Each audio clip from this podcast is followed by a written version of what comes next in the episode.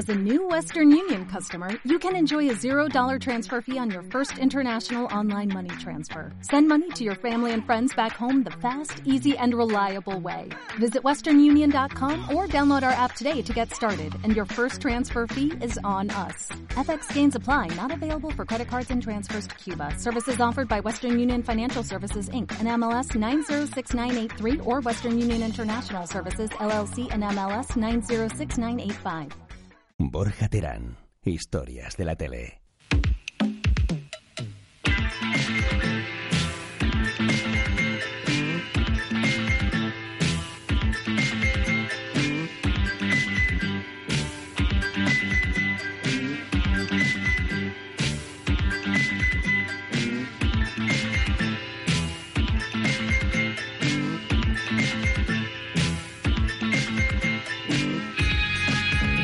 Muy buenas tardes, ¿qué tal? Bienvenidos a estas historias de la tele. Tenemos ahora 50 minutos. Paula Argar, buenas tardes. Buenas tardes. 50 minutos justos, sin cortes publicitarios. Mientras no nos corte Carlota Corredera. Pues es verdad, es verdad. Bueno, bueno. Es que hace unas semanas tuvimos a Carlota Corredera. Y aún está aquí, de Todavía hecho. creo que está hablando en su casa. en, aquella primera, en aquellos primeros tiempos de... Carlota, corta ya, que ya, que ya acabó el programa. Carlota, Magia rápida, Car- lista, la belleza esta mujer, la batería del móvil nunca se le acaba. Es una cosa increíble. Basta, basta. bueno, buenas tardes. Hemos empezado con una sintonía que igual muchos no conocéis porque es de un programa de los 80, muy mítico. ¿Qué programa, Paula? No me digas Hostal Royal Manzanares como el otro día. Eh, el súper. La Edad de Oro, un programa Ay. histórico de nuestra tele que nos parió de televisión española. Ahí estamos escuchando. Y este domingo nos dejó, yo me enteré por un WhatsApp a las 2 de la mañana, me escribió un amigo y me dijo, ha muerto Paloma Chamorro. Sabía que yo era muy seguidor muy de Paloma grande que- Chamorro. Esta es Carlota Corredera. Calla, Carlota, que estamos hablando de algo serio. Pues, eh, pues nos dejó Paloma Chamorro, que era puro carácter, puro instinto de la televisión y pura personalidad propia. Y nos gusta la gente que es valiente y que rompe con lo convencional. Y ella lo consiguió con un programa como La Edad de Oro, pero también con otros programas como Imágenes, Trazos, pero o tantos. O La Realidad Inventada que hizo después. Algún medio publicó que el último programa que hizo en televisión española fue La Edad de Oro. No, hizo más después, eh, muy pegados a las artes plásticas. Ay, pues nos dejaba eh, y yo quiero, bueno, bienvenidos a todos, eh, Luis Mosquera, Buenas. Piluca Santos, Hola. Bernardo Fajares Y... y, espera, que hoy tenemos a alguien importante, como dice Luis Mosquera, Un señor importante. al director de Cero y director de programas de Movistar Plus, que es alguien muy importante, además alguien muy importante también para la historia de la televisión porque es fundador de Cuatro, podemos decir inventor de, de Cuatro, de los años dorados de Telemadrid, de la edad de oro de Telemadrid y de tantas cosas. Fernando Jerez, buenas tardes. Hola, buenas tardes. os Buenas habéis pasado. tardes. Hombre, Importante, ¿no? eh, hombre, es importante, impones. Mira, Paula siempre viene en chándal y hoy se ha puesto elegante. No vengo siempre en chándal, hombre. Fue un día que vine de Chenoa porque fue el día de la cobra, pero, Bueno. pero el resto... Y el siguiente también. Bueno, quiero que antes de... Quiero que recordemos juntos la despedida de la Edad de Oro de Paloma Chamorro, porque hicieron un truco con el sonido muy irónico. La Edad de Oro era un programa que, que fue muy polémico porque retrató con todas sus consecuencias la movida madrileña, ¿no? Y hubo muchas críticas hasta que se consiguió qui- que quitaran el programa. Y ella se despidió con esta ironía que nos gusta tanto de la televisión que nos parió. Así decía Ahora lo que sí quiero es dar las gracias a todos los que nos han apoyado, a todos los que han colaborado con nosotros y muy especialmente a quienes nos han atacado, a quienes nos han boicoteado, a quienes han hecho todo lo posible porque la edad de oro dejara de... existir. Toma. han sido nuestro mejor estímulo. Volveremos a encontrarnos con todos muy pronto. Era como... Mira, qué voz. ¿Eh? Se fue tra- transformando el sonido. Es, mm, me parece, Fernando, no sé cómo lo ves, pero un guiño hay, una corrosión final. La bruja vería. Además, el Como plano, maligna, el, sí. plin- el plano final es buenísimo porque ya tiene ahí un, va- un vaso de plástico, no sé si tiene una caña o algo, y, se- y lo bebe. y ya cierra el programa. No me acordaba. Yo la admiraba muchísimo, es que yo soy muy mayor y a mí me encantaba. Yo la veía y me parece... Me lo sentí mucho, ¿eh? Pero yo he hecho mucho de menos programas musicales en, en este país. Pero yo creo que la tele tiene que estar llena de este tipo de travesuras. Si no, es muy aburrido. Sí, ¿no? Y vosotros en cero, ahora que hoy estamos celebrando, hoy has venido aquí hasta nuestros estudios centrales, que hemos echado ambientador un poco para que vuelan mejor. claro, Muy poco, tenemos, creo, tenemos ¿eh? moqueta, tal. Eh, porque es el aniversario de, de Cero, estáis celebrando el aniversario y lo vais a hacer con un programa especial de, de Leitmotiv, de Buenafuente. Esta, esta tarde, eh, esta noche a las ah, 10, 11 menos cuarto, dos horitas de Buena Fuente, alarga una hora la duración y están todos. Algunos falta, están todas nuestras caras y vamos a hacer un programa yo creo muy bonito. Yo creo que Buena Fuente, que está haciendo un programa estupendo, todas las noches le dijimos, ¿por qué no lo celebras tú? Y, y le apeteció y se han currado dos semanas de trabajo con vídeos, imitaciones. Va a estar muy bien. Es que además, yo que vi el primer programa de Buenafuente y ahora veo vi el de anoche, eh, la evolución del programa creo que se está haciendo, es el- uno de los mejores programas de la televisión, porque ahora no hay, no hay una alternativa creativa, ¿no? De- y de, de dejar una entrevista viva, desnuda e imprevisible en televisión. Bueno, yo creo, yo creo que hay, para las entrevistas hay un gran programa en la televisión de nuestro país que se llama El Hormiguero.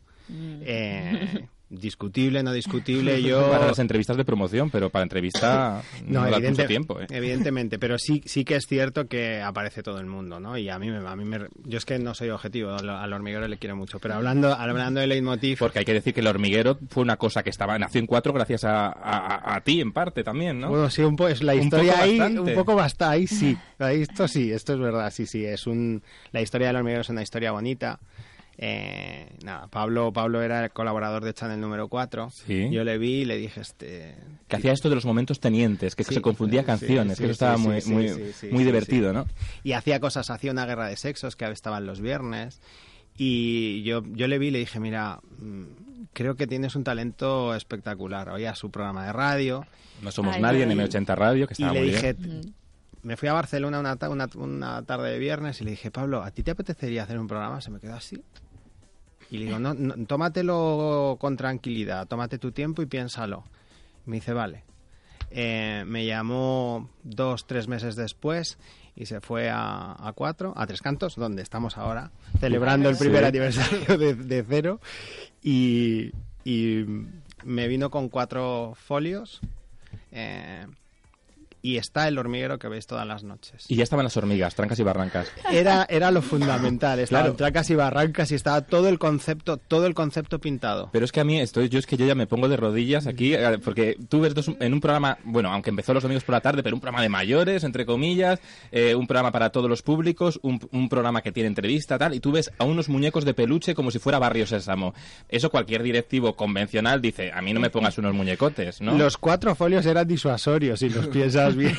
Para que no te dieras cuenta de los muñecos. No, no, yo, yo, francamente, yo lo vi clarísimo. Yo creo que, que Pablo es un hombre no solo de un enorme talento, sino de un enorme talento para encontrar gente alrededor. Creo que, Sí. que el- y hay un momento maravilloso que es el comienzo del programa del hormiguero, que no sé si recordáis, que es una oda absoluta a los guionistas y a los hombres Sí. que él llama feos de Claro, la siempre- televisión. yo estuve en la y prim- está puesto al revés. Yo estuve en la rueda de prensa, recuerdo que yo trabajaba en TP y Supertele entonces, y estuve en la primera y le hacía todo el rato hincapié en que eran todos feos. Y ese comienzo que lo hizo boca abajo. Boca abajo, Con- estaba colgado boca abajo. Por eso le veías una gestualidad rara y Sí. resultó que es que estaba colgado. Estaba la cámara girada, parecía que estaba de pie, pero en realidad estaba eh, hacía cosas como romper unos huevos en la mesa y claro, el huevo que se grababa, por cierto, en el plató donde se hacía Crónicas Marcianas. Efectivamente. Mm. Bueno, pues, pues eh, no, no, quiero decir que yo creo que al final, eh, a mí lo que me gusta realmente de, de Leitmotiv es que es un momento, yo, yo lo digo en todos los sitios, creo que ahora mismo probablemente sea de los programas donde de los programas mejores que hay en la televisión y donde la creatividad fluye y donde la gente se ha puesto muy las pilas para hacer un tipo determinado de televisión que ellos últimamente no lo hacían tanto. Entonces yo creo que la, la clave de, de Leitmotiv ahora mismo es la felicidad de Andreu. Andreu es, es feliz. Es que se le, no- bueno, Se le, le nota. entrevistamos hace unas semanas, pero es que yo lo noto, yo lo noto que él está como despreocupado, o sea, no, yo en la sexta igual lo veía y pues también hay en la televisión mm, en abierto, pues igual hay otras presiones, la audiencia, el horario, tal, aquí como que dejáis hacer, ¿no? Que es muy importante. Sí, sí, sí. Yo creo que ellos pueden, tienen mucha libertad para hacer el programa que ellos en el que creen, obviamente. Eh, yo creo que ellos han ido progresivamente encontrando el tono. Como todos los programas, empezó más flojito, pero en tres semanas estaba, estaba en velocidad de crucero. Y luego creo que ha dado los momentos de programas de entretenimiento más bonitos de la, de la última temporada. Hay algún, hay algún momento, yo creo, recuerdo un regalo que le hacen a, a, Pepe, a Pepe Sacristán de todos sus carteles de cine. Mm. Maravilloso momento que yo, que soy de lágrima fácil, me, me- la verdad es que a mí la televisión bien hecha me Bueno, emociona. y la aparición de Chicho Ibáñez Serrador, esa sorpresa guardada hasta el final, porque no lo, debe- no lo desvelasteis, ¿no? Sí, sí. Yo me enteré de casualidad. Yo bajé a hacerle la ola a, a Chicho, bajé para decirle, mira, eh, te voy a decir dos cosas. Yo todo lo que me gusta de la televisión y del cine lo he aprendido. Lo que dijo Alex de la Iglesia el otro día lo suscribo personalmente. A mí me pasó exactamente lo que le pasó a Alex, pero yo no soy un director de éxito y él sí. Pero Bueno, tú eres un director de televisión de éxito. Porque, claro, porque además Cero, eh, estamos acostumbrados a que la televisión de pago en, el, imaginario colectivo, todos pensábamos que una televisión de pago, como es Cero o Movistar, era o series, cine o fútbol. Y vosotros de repente estáis apostando por lo que también es la televisión en su máxima expresión, el entretenimiento, los programas. Bueno, yo creo que es una tradición que no ha estado en España muy presente. Bueno, es verdad que Canal Plus tenía una línea de entretenimiento, pero es verdad que probablemente su momento mejor era cuando tenía seis horas en abierto antes de que llegara a cuatro. Eh, en esos momentos sí que había un entretenimiento en abierto, que yo recuerdo las cifras de audiencias de lo más plus, etcétera, etcétera, y eran brutales. Tú te le podías levantar una mañana y verlo más plus en un 10%. Y decías, bueno, pero es verdad que una televisión de pago con este grado de producción propia y entretenimiento en España no se había hecho nunca. Yo creo que Cero ahí es donde marca la diferencia y la diferenciación y la falta de referencia con el pasado. Es verdad que en otros países sí que ocurre esto. Es decir, yo creo que Sky, las, la- la- las donde hay Sky y en los países donde hay, hay cosas similares a lo que es Cero. No, similares en concepto, porque luego no se parece nada en tono. tipo, ellos pueden combinar series eh, de Major, que nosotros no, te- no tenemos series de Major de estreno, cine de estreno, deportes como el fútbol, de su liga. Nosotros, por ejemplo, nosotros tenemos todo un poquito más limitado en esos contenidos porque están en otros canales de Movistar. Pero, pero aquí no había referentes. Y a mí esa parte es la que probablemente más me gustaba del proyecto de Cero, que es no se ha hecho nunca, hagamos un canal de estas características. Y Sí, sí. claro, y además yo creo que ha conseguido una cosa que es poner caras a la televisión de pago, porque la televisión de pago era una cosa como fría, eso lo tenía mucho lo más plus, yo creo que cuando Canal Plus perdió porque hicisteis vosotros cuatro también, ¿no? Perdió la vía en abierto, se desdibujó, ¿no? Y Cero puede recuperar eso que tenía Can- Canal Plus con programas como Lo Más Plus, eh, de retroalimentarse la programación a través de un programa en abierto. Vosotros no estáis en abierto, pero sí que sabéis utilizar muy bien las vías como YouTube y, y demás para que poner caras, ¿no? A la televisión de pago, caras reconocibles como es Buenafuente, Gabilondo. Raquel Sánchez Sero, desde el principio, con Ilustres Ignorantes también, ¿verdad? ¿Sabes lo- la cosa más cruel que me han dicho eh, Sí. cuando, cuando pusimos en marcha Cero es eres el hombre que te has cargado dos veces Canal Plus? Creo que es lo- la cosa más, más dura que me han dicho. Cosa- como broma estaba muy bien. Sí, está muy bien. Porque lo, Broma Como hecho, muy lo mataste y luego lo remataste. como broma es muy graciosa. Bueno, con sus, con sus peros. Eh, pero sí que es cierto que una de las. de- en la hoja de ruta de cero era algo que para mí, y es una reflexión personal, pero yo creo que lo hacíamos toda la gente de Movistar Plus. Sí. La televisión de pago en España ha sido fría. Ha sido un aparato. Sí. Nosotros no queremos ser un descodificador. No queremos ser, como decía ayer. Eh, Luis Miguel Gil Pérez, eh, no somos un videoclub. Nosotros lo que queremos es llevar al pago eh, toda la temperatura de la televisión, de pago. De... Al, al final, ¿yo qué queréis que os diga? La televisión ahora mismo se consume como le da la gana al telespectador o al usuario y creo que, que nosotros nuestra obligación era hacer un proyecto que calentara un poquito eh, el audiovisual y creo que lo hemos hecho en este añito. Venga, Paula, pregunta, va. algo, Que se me ocurren cosas, se me ocurren cosas. programa hablando. Bueno, Paula Arga, Vale. Bertele, exclusiva Bertele. Ten cuidado con lo que dices ahora, porque esta la mínima pone exclusiva Bertele. Antes va a pedir un ranking, como ya en la rueda de prensa, que te pidió un ranking de todos los programas. El ranking Ay, no, pues ¿eh? mira cómo me estás dando ideas. O sea, calla- calladito. Eh, Por cierto, me equivoqué en el ranking. a, a ver, hazlo otra vez. Eh, Fernando, es que ahora me habéis liado. A ver, hablando de los rostros de, de, de No te Movistar Plus, nerviosa. has hablado de- del talento eh, de Pablo Motos, de Buenafuente. ¿Cómo ve un directivo el talento, eh, o cómo ves tú en concreto el talento en, en eso, eh, en gente como Pablo Motos? eh, ¿Cómo se ve? Pues mira, no, no, yo, yo creo que hay mucho de intuición en, en la gente que trabaja en la tele. Yo no soy una persona excepcionalmente inteligente, pero tengo cierto punto de, de intuición en las cosas.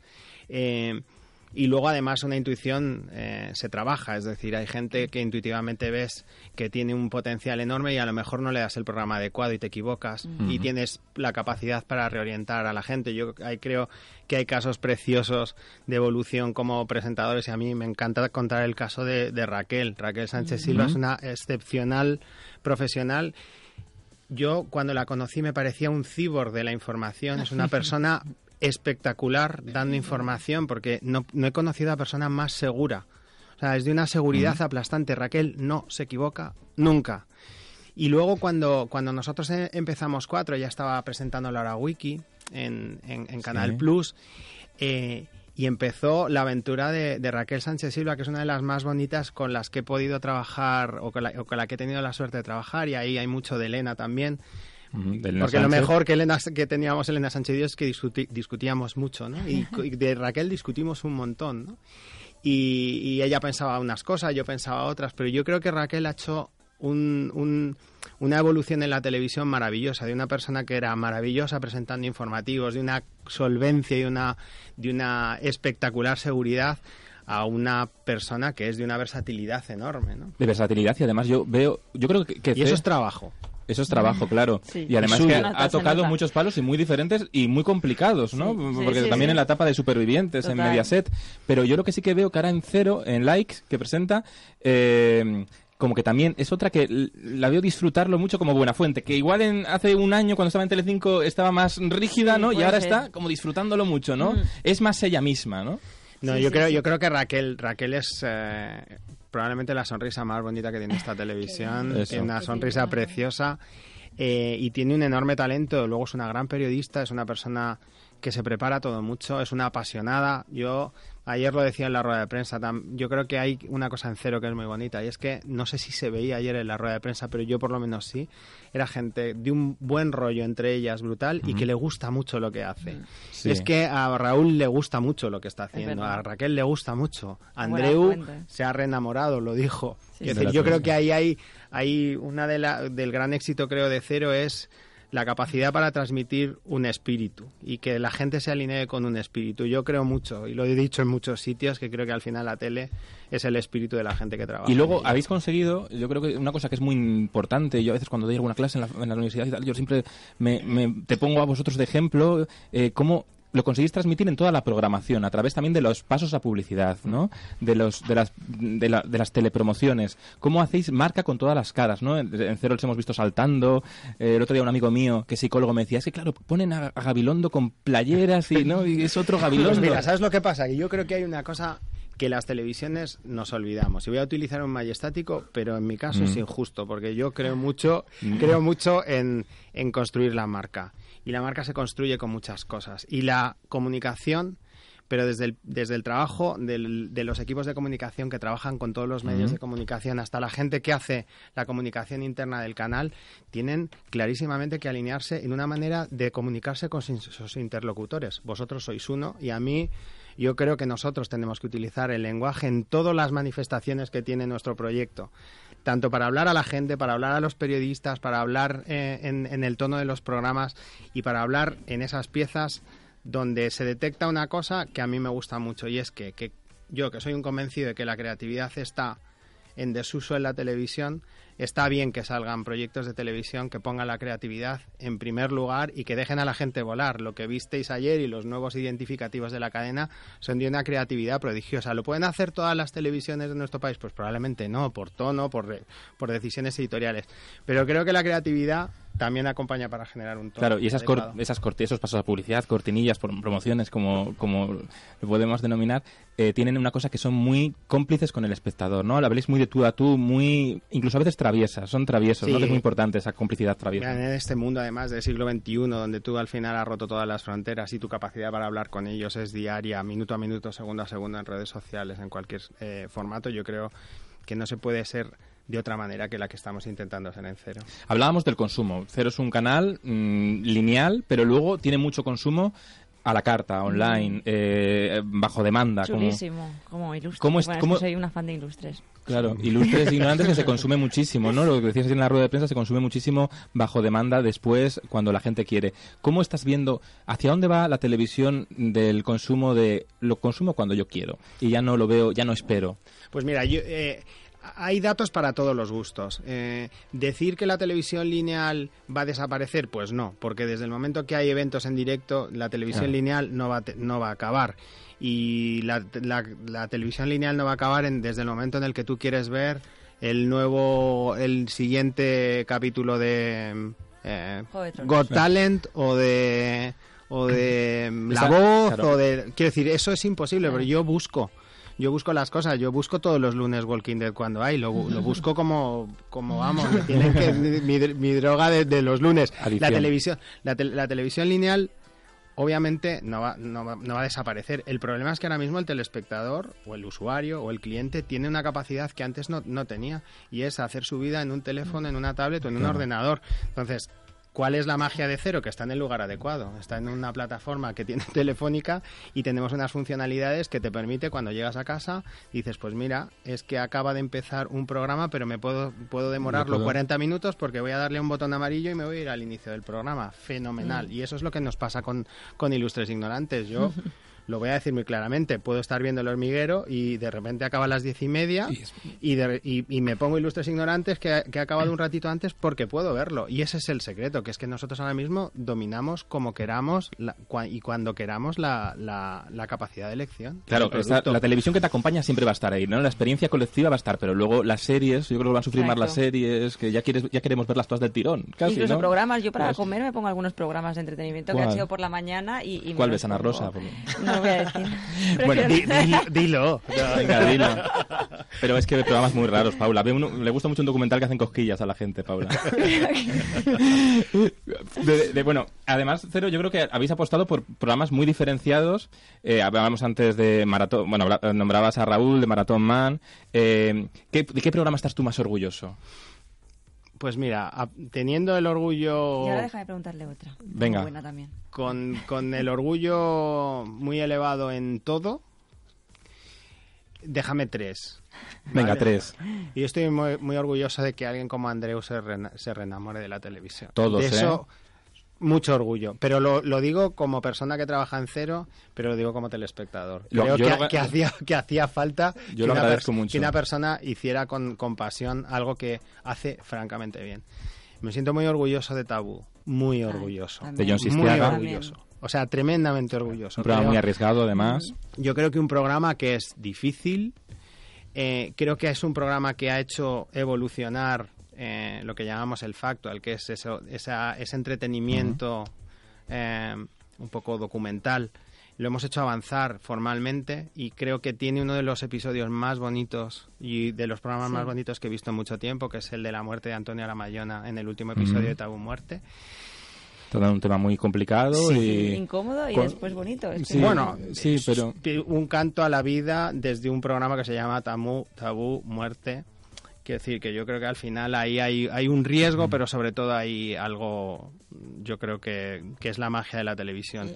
Sí. Y luego, luego eh, yo también creo que uno de los... eh, o sea, me, me gusta mucho que haya gente como Raúl eh, Man en la televisión. Creo que, que- que la tele necesita eh, esas miradas absolutamente sanas, eh, eh, positivas, eh, optimistas. Eh, yo creo que además él tiene esta especie de gen ahí que tienen algunos, tipo callejas, tipo tal, esta gente, esta gente que le cae bien a todo el mundo y que pone a todo el mundo de acuerdo. Eso me gusta. Hay mucho. gente así, es verdad. ¿eh? Sí. Bueno, estamos celebrando el con Fernando Jerez, director de Cero, el aniversario de Cero.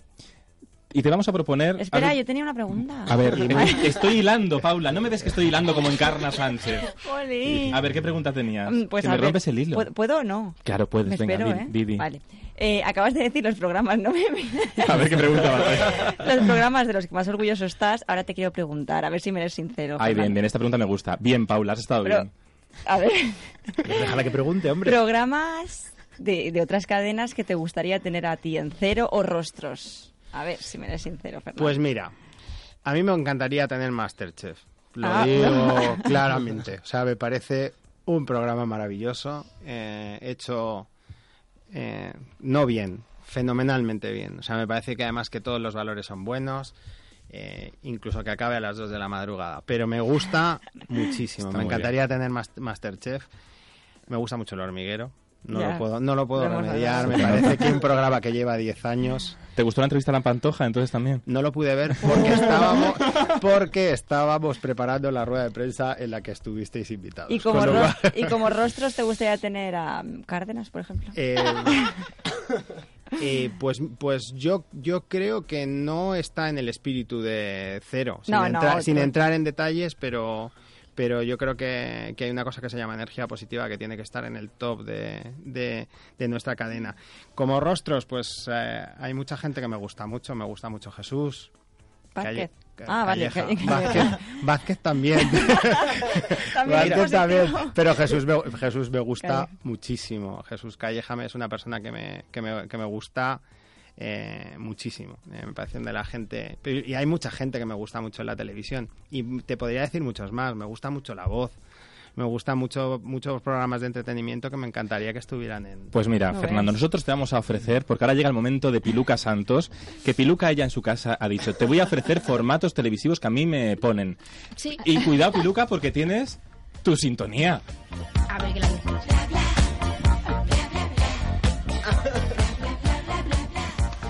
Vámonos, estamos en, di- estamos en directo, ¿eh?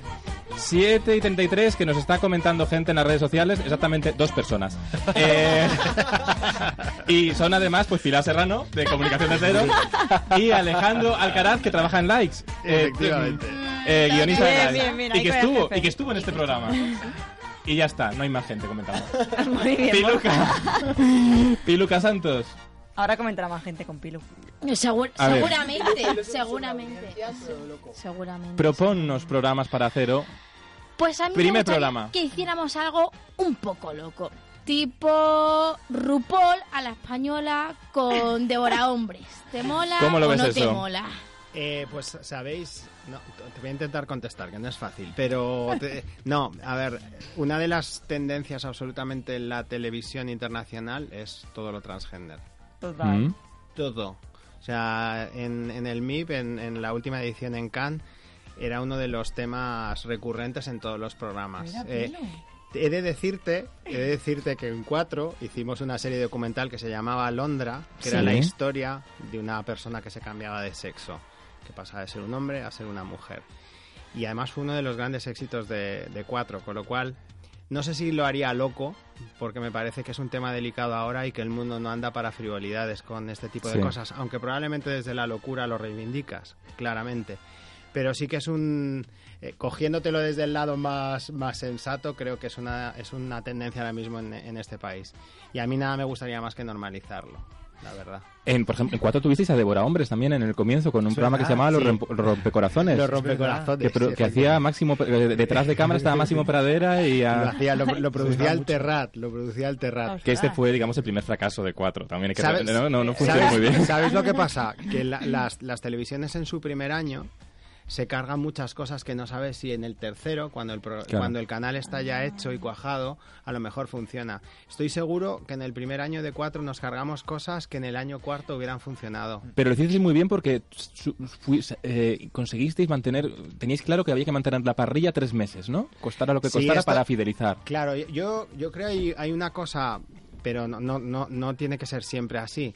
Eh, yo creo que en, en cuatro lo que nos planteamos era dar cierto, eh, o sea, cierta idea de sensatez, es decir, de, de, bueno, vamos a intentar cuajar más un modelo y después de que el modelo cuaje ya, ya iremos eh, haciendo más nuestras Claro. eh, probaturas, Probando, etcétera, sí. y intentamos mantener cierta sensatez en el primer año.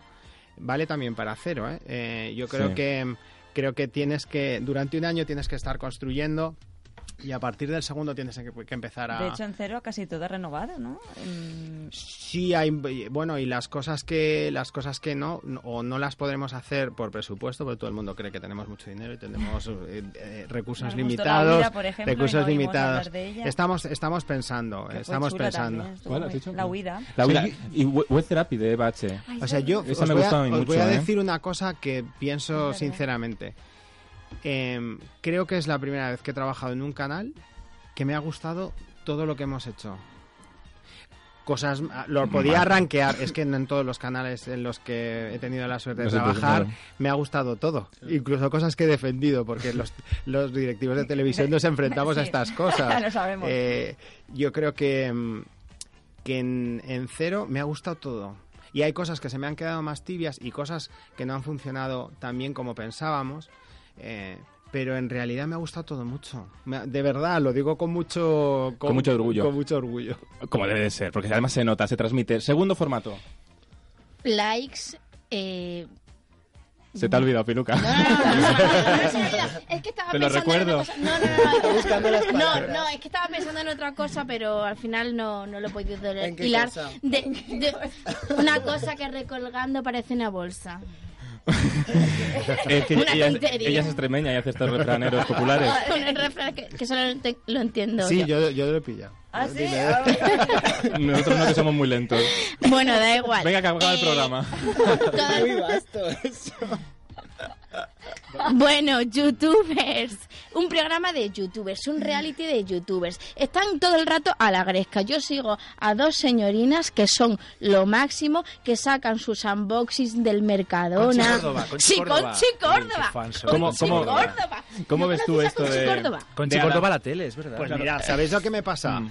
Em, yo creo que los youtubers están muy a gusto donde están. Ya. Claro, porque el lenguaje es diferente, ¿no? La Sí, esta cosa que, que ya se ha convertido en un tópico de decir es un lenguaje diferente, la gente que ve a los youtubers no ve la televisión. Esto todo, o sea, hay, o sea, la palabra más utilizada en el último año en una mesa de cualquier directivo de televisión es Netflix y youtubers. ¿vale? Esas son las dos palabras Como Luis, ¿no? que, que más se utilizan. ¿no? Entonces, el tema de los youtubers, están esto- estas cosas ya están establecidas, no es el lenguaje, no sé qué. Pero a mí, me está, a mí me está interesando una subtrama de todo esto que es que los youtubers se niegan a hacer televisión, pero últimamente les apetece muchísimo hacer televisión, Sí, con lo cual estoy, estoy empezando a pensar que lo que decían antes no es tan real como lo que como lo que está demostrando Puede ser una ahora. cantera. Pero luego yo también creo que a nivel de formatos televisivos hay, hay por exprimir también la interacción que tiene de la interacción que tiene YouTube, ¿no? Con- a la hora de hacer, por ejemplo, pues un formato de televisión mm, convencional, pero utilizando las herramientas que nos dan todas las redes sociales, Pues ¿no? La mira, nosotros- os voy a decir una cosa. En, todas, est- en todo el trabajo que hicimos para poner en marcha Cero, teníamos un formato con, con youtubers, que es- era molón. La verdad es que estaba, estaba muy bien. Eh, no lo hicimos porque no nos cabían más. Más youtubers, ¿verdad? Caben muchos, ¿eh? Eh, pero al, al final, fíjate que, que- que no lo hicimos, mm, eh, se cayó en la foto finish, ¿eh? O sea, quiero decir que, que, que lo hubiéramos hecho. Pero es cierto que, que hay un momento en el que te planteas si es si van a ser fiel al consumo en la televisión. A nosotros, dicho lo cual, nos da un poco igual. Somos los del 40% de consumo diferido, lo de los Mm. más de 200 Claro. millones de, de visualizaciones Exacto. en YouTube. O sea, que decir que nosotros te- estamos en una generación de televisión que esto lo tiene tremendamente superado. Pero yo creo que en el año 2016 ha sido yu- los youtubers uno de los vocablos de moda en, en nuestras Mm. reuniones de trabajo y creo que el 2017 creo que también va a ser así. Tercer formato y último, Piluca. Con lo pardísima que se lió en el hormiguero con Isabel Pantoja. Tenemos que hacer algo con las folclóricas. Sacarlas, por favor, a la televisión. Ay, ¿Tú pensaba te imaginas? el armario. No, también del armario. También, también, también, también, también. Se puede juntar el formato. También, también. Defíneme folclórica. El Folclórica, ahora. Pues, por Suena ejemplo, hay folclórica más al uso, como Isabel Pantoja o María del Monte, pero luego tenemos ahí a Diana Navarro, que es una divaza. Pero Diana Navarro es por moderna. Bueno, pero también tiene, tiene ese toque ahí. Bueno, esto me lo apunto. Vale, no tengo una contestación racional, pero me lo ¿Cómo apunto. ser Sí. una folclórica? ¿Tú te imaginas? Yo Que depende. Quiero ser una folclórica. Bueno, en Canal Sur, Y yo María. canto mal, ¿eh? En, Canal, iría. en Canal Sur, María del Monte hace un programa los sábados por la noche que va muy bien de audiencia. De sevillanas, ¿no? Sí, de sevillanas y tal, que es un reality que, vamos, se enamoran entre... Ya ahí han sacado el armario. han sacado el armario a todo. oiga. Y Luca, ¿algún formato más? Pues sí, las mañanas de piluca. Y aprovecha, no pierde el viaje. Mi programa. Y ya que te tengo aquí delante, es que yo lo necesito. Yo lo necesito como, como el comer, como el vivir y como el dormir. vale, lo- Espera, ahora que hablamos de... Oh, espera, no, que re- responde. No, no, no, nada, fichar. que lo he apuntado. Ah, vale. Piluca es un personaje, ¿eh? Cuando Eh, haces un direct en cualquier cosa y pones a peluca, Sube. eso sube. pero- Sube muchísimo Ay, la audiencia. Es Sube verdad. muchísimo la audiencia, sí. Que ahora que dices subimos la audiencia, mm, Borja, he pensado que nos hemos olvidado de lo que más Es que nos hoy, hoy audiencia. tenemos a una persona seria y no podemos bailar, Paula. Pero Borja... Os puedo decir una cosa. Ay, Nosotros en cuatro pusimos en marcha fama. Claro. Eh, si queréis, Ay, ay, ay, hago, ay, hago ay. de juez. Nosotros- ay, vale, vale. Pues entonces, ponme, ponme de mecano esta de ay qué pesado, qué pesado siempre pensando en el pasado que lo dice mucho mi ex. Hablando de... ¿Es real? ¿Bailáis?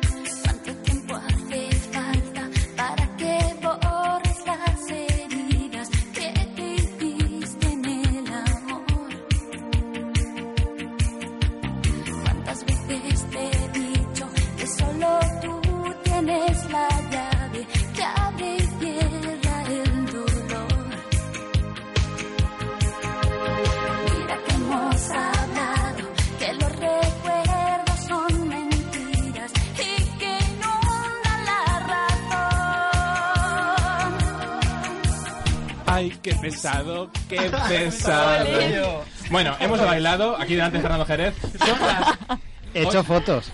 Oh. Y las voy a subir en Twitter. Nos estamos viniendo arriba, has parado. Ahora que me estaba lanzando yo, hombre, con Mira, peluca. mira, mira, Ana, mira, Ana. 8.23, estáis en directo en Esto es Libertad FM, Esto es Historias de la Tele. Y estamos hablando de televisión, porque hoy 8 y 23, has dicho. 8 No, menos cu- 20, no sé lo que digo. Y 44. 8 y 23 es el directo. La hora siempre la digo mal, Fernando Jerez. Eh, hago mucho esto de decir 8 menos 20 y luego digo 7 menos 20, no digo dónde. 7 menos 20 en Canarias, que ahí hay dos emisoras de Libertad FM. Y ahora estoy sofocado. Ay. Ay, sí. Hombre, Y después es- de la perlita que has, que has, mm, tirado. Eh.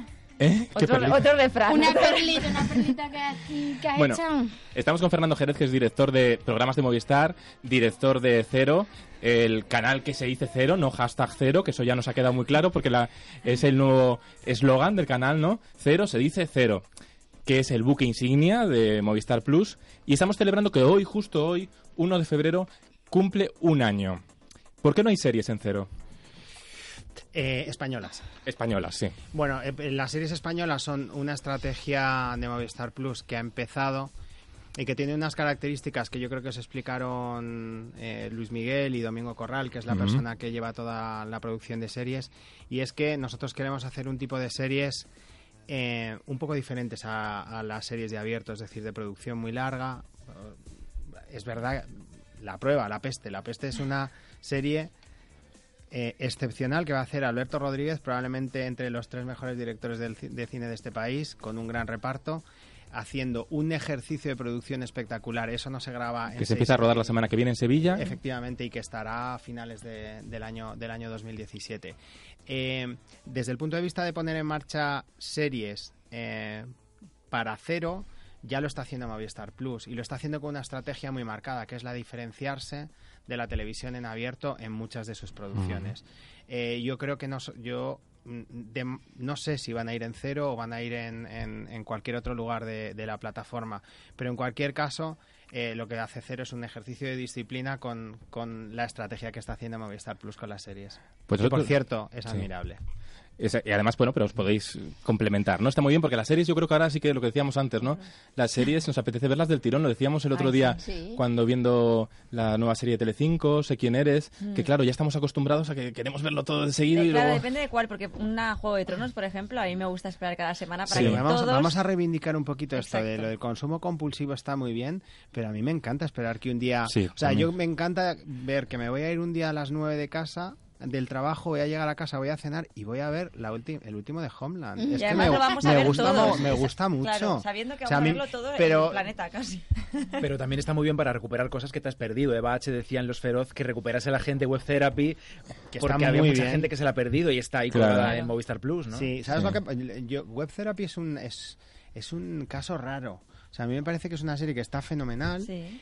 y sin embargo no se descarga, por ejemplo. Y, y- y tiene todo, tiene tiene un montón de ingredientes, Ya. tiene todas las caras. A mí, a mí me gustó mucho, ¿eh?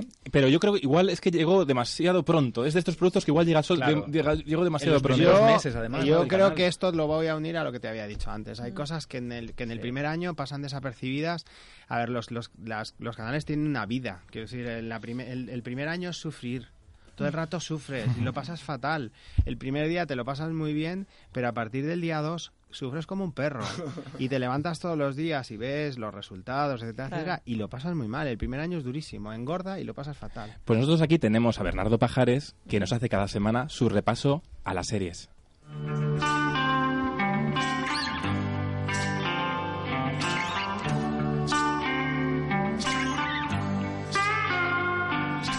Bueno, hoy vamos con un clásico moderno de la televisión que se despidió en 2015 y que está completa bajo demanda en Movistar Plus. Una serie ambientada en el Nueva York de los años 60 que muchas, muchas veces se ha tachado de lenta, de aburrida, de que en ella no pasa nada. Y solo diré pues que hay series que no están hechas para todo el mundo, asumámoslo. Y Mad Men, la serie de Matthew Weiner, es una de ellas.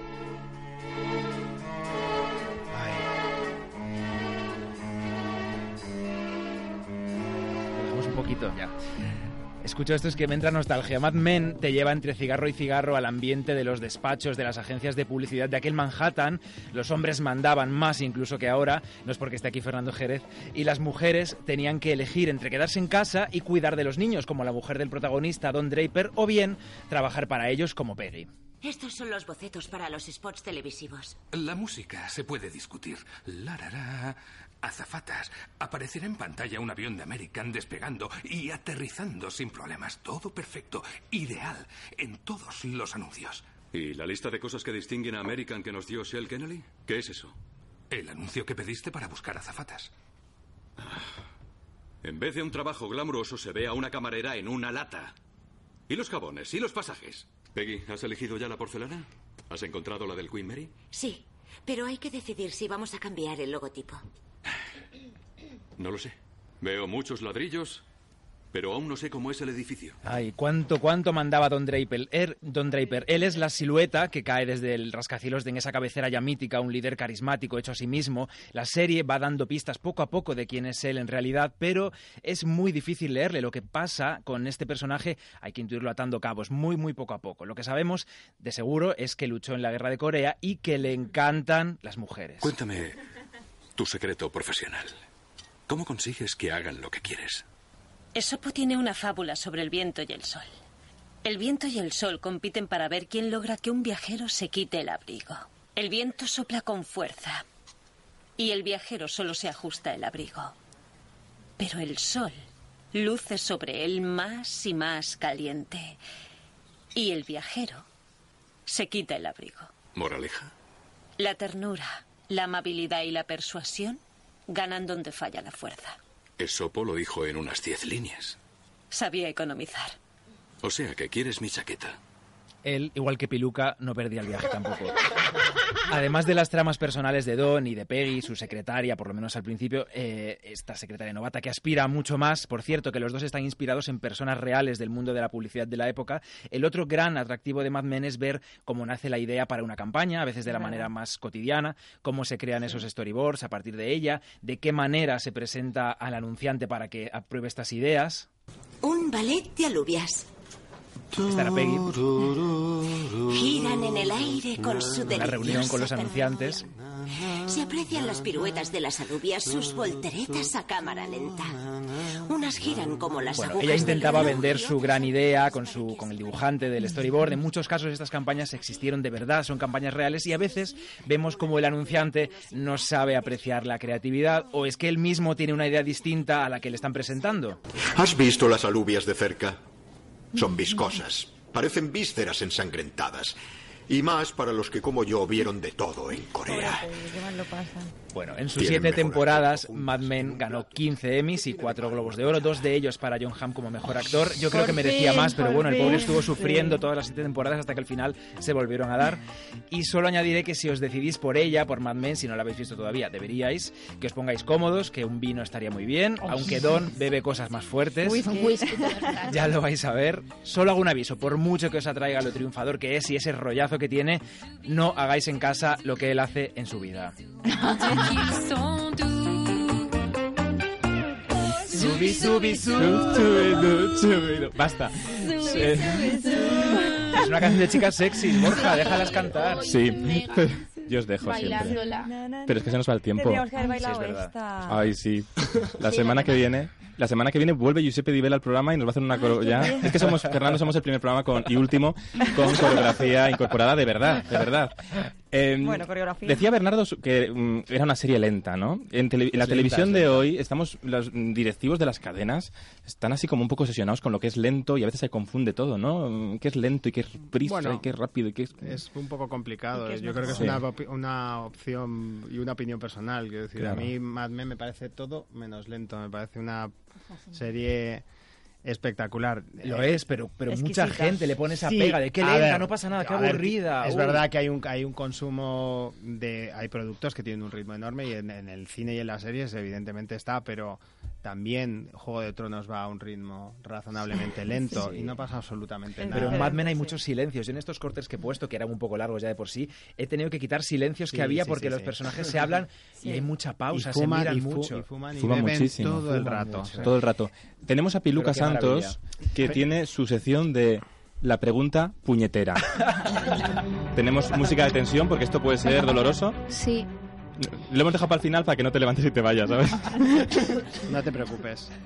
A ver, Piluca, ataca. Antes casi entro en colapso cuando creí que Paula me, la, me reventaba la pregunta. Y casi la arranco. Ha habido un momento de tensión porque ya te iba a preguntar por Cárdenas y Paula se ha adelantado. Yo la quería. pero, pero bueno. Venga. Y digo yo, Cárdenas dijo que ibas Que, a ver... que el leitmotiv sí. tenía los días contados.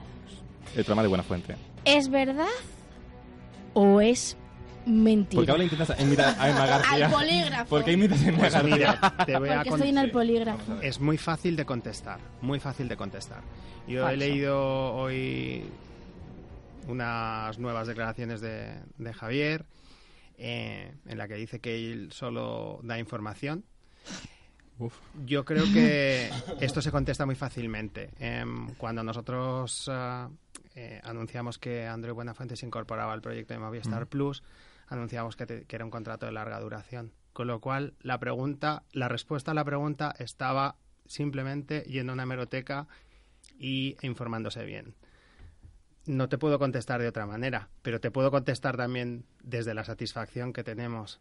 Yo lo digo con la boca llena, pero muy llena. Y lo he dicho en todos los sitios y como vosotros me habéis visto durante un año, no sé cuántas veces he dicho que en ese plato se hace uno de los mejores programas de la televisión. Lo hemos dicho al principio del programa. Sí.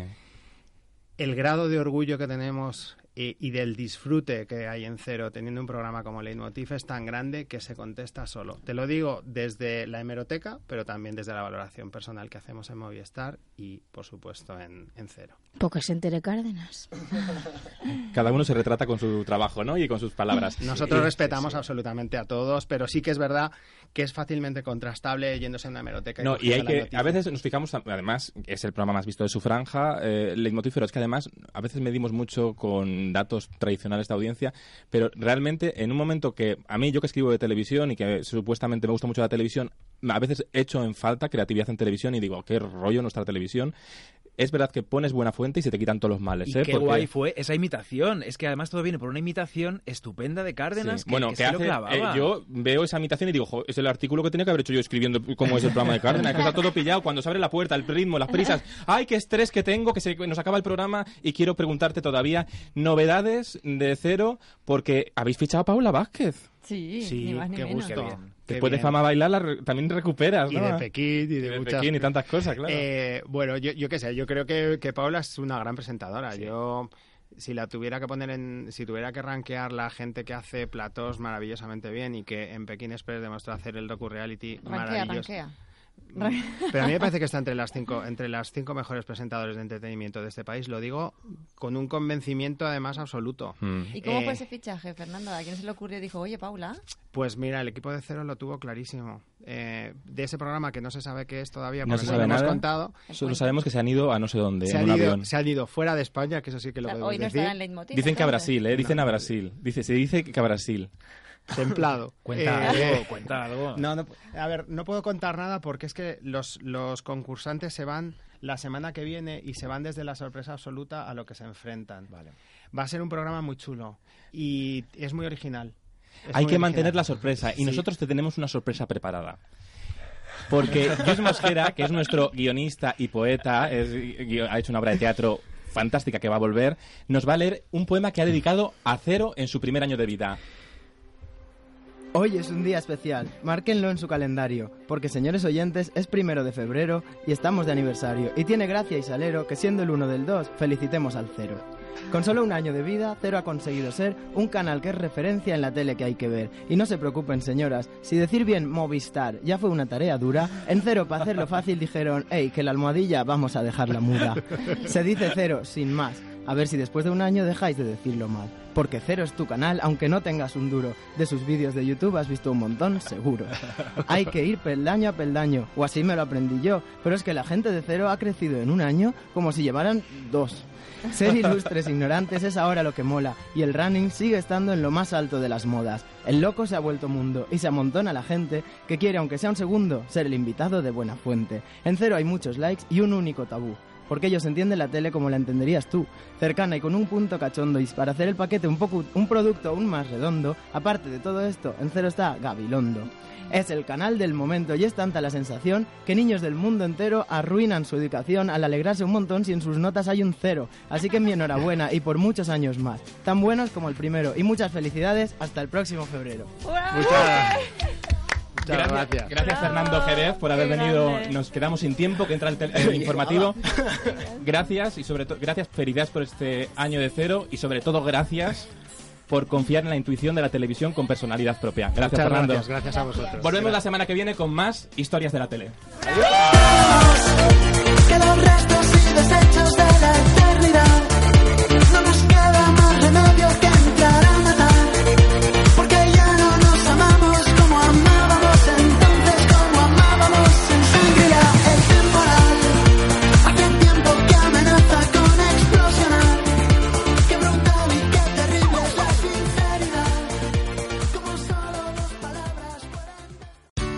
Here's a little known fact. Almost half of all waste generated in Montgomery County comes from businesses, organizations, and government facilities. Reducing the amount of waste in your workplace will have a positive impact on our environment. It can also save you money on your disposal costs. Reducing waste and recycling at your business is easy to do and is the law in Montgomery County. Make it your business to recycle right. Learn more at montgomerycountymd.gov slash recycle right or call 311.